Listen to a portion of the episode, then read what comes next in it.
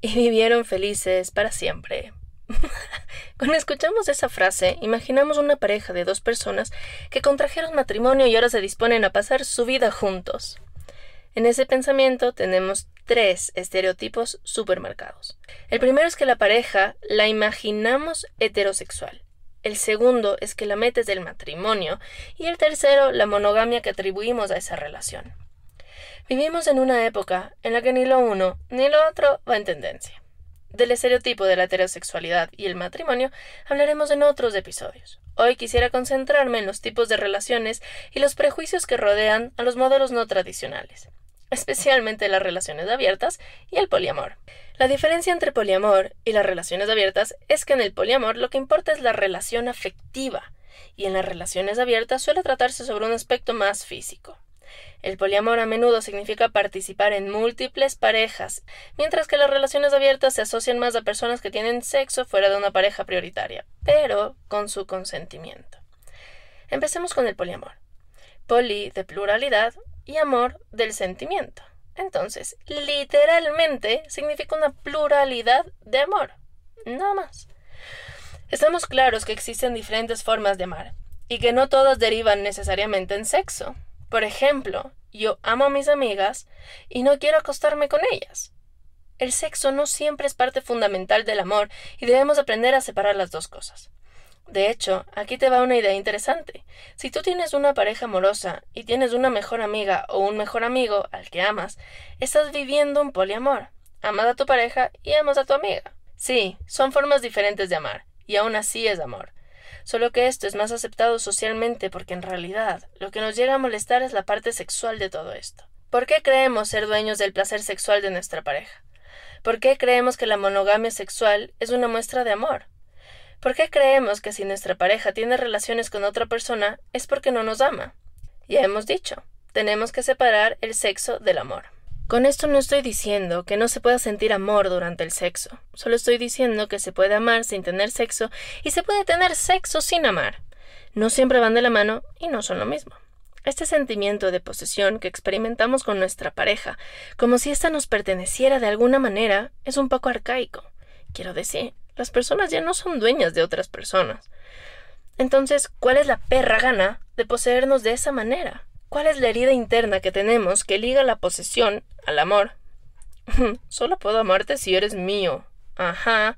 En ese caso, preguntémonos, ¿en realidad amo a esa persona o amo que sea mía? La seguridad que me da. ¿Amo la exclusividad y que nadie más pueda tener lo que yo tengo?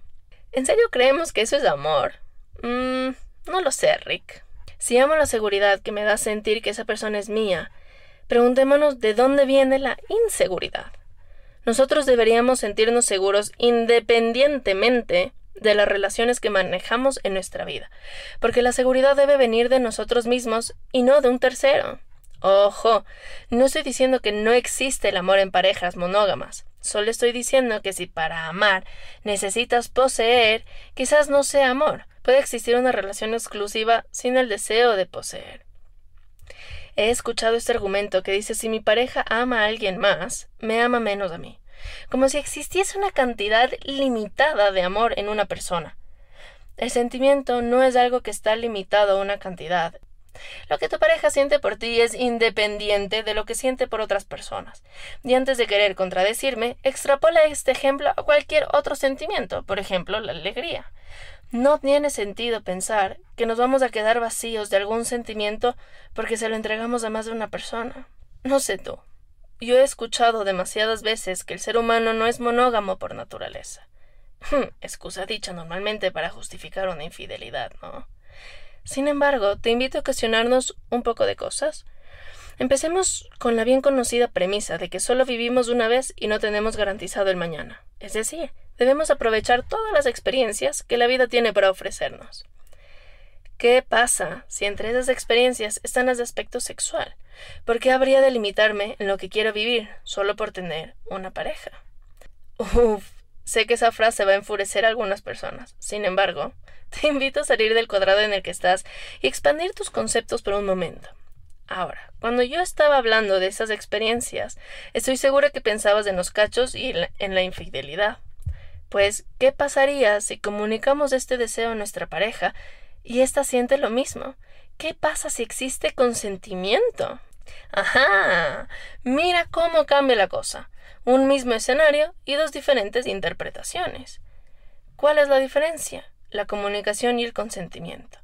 Eso es lo que marca la diferencia entre ser un idiota y una buena pareja.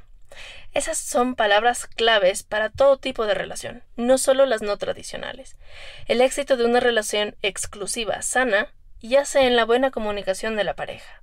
Entonces, así no vayamos a abrir nuestra relación, igual tenemos que trabajar en la comunicación.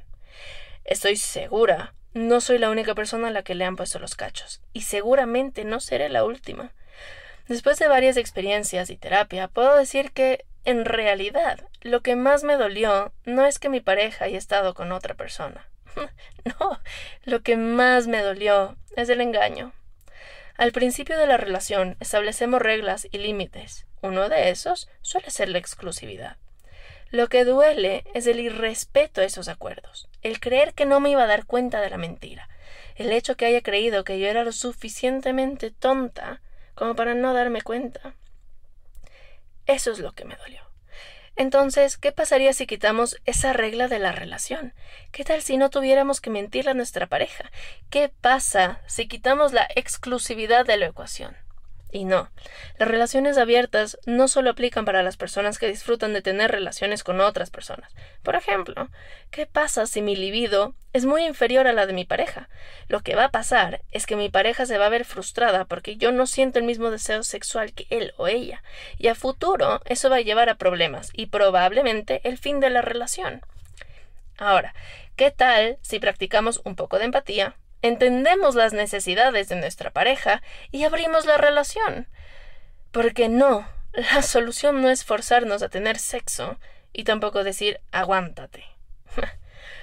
Creo que en este caso, esta pareja hipotética podría beneficiarse de esta dinámica. Claro, siempre va a depender de las palabras mágicas de las que hablamos, comunicación y consentimiento. Si decidimos abrir nuestra relación, debemos poder comunicarnos con nuestra pareja para establecer las reglas que regirán esta dinámica. Algo que es importante mencionar es que no todas las reglas aplicarán para las relaciones abiertas o el poliamor. Cada dinámica es distinta porque las personas que intervienen también son diferentes. Existirán parejas que prefieren saberlo todo y otras que prefieren no saber nada. Eso ya dependerá de cada uno y lo bien que nos conocemos. Lo importante es tener el espacio para hablarlo y llegar a acuerdos que respeten los límites de todos los intervinientes. Entonces, Maraile, con este episodio quiero recordarte que los preceptos con los que crecimos no siempre son los únicos válidos, que el modelo de relación tradicional puede cambiar y que nosotros debemos ajustarlo a nosotros y no al revés. Es decir, nosotros debemos ajustar el molde a nosotros y no nosotros al molde. Cuestiónate todo. Esa es la única forma de poder saber lo que nos funciona a nosotros y lo que no. Y así le sacamos el mayor provecho posible a nuestro corto tiempo aquí. Y a ti, que me estás escuchando, te agradezco por tu tiempo. Si algo de lo que dije te resuena o no estás de acuerdo, te invito a expresarlo en mis redes sociales. Subiré un post en el que podremos hablar de estos temas y así yo también te puedo escuchar. Mi perfil de Instagram es marailebast, todo minúsculos y todo seguido.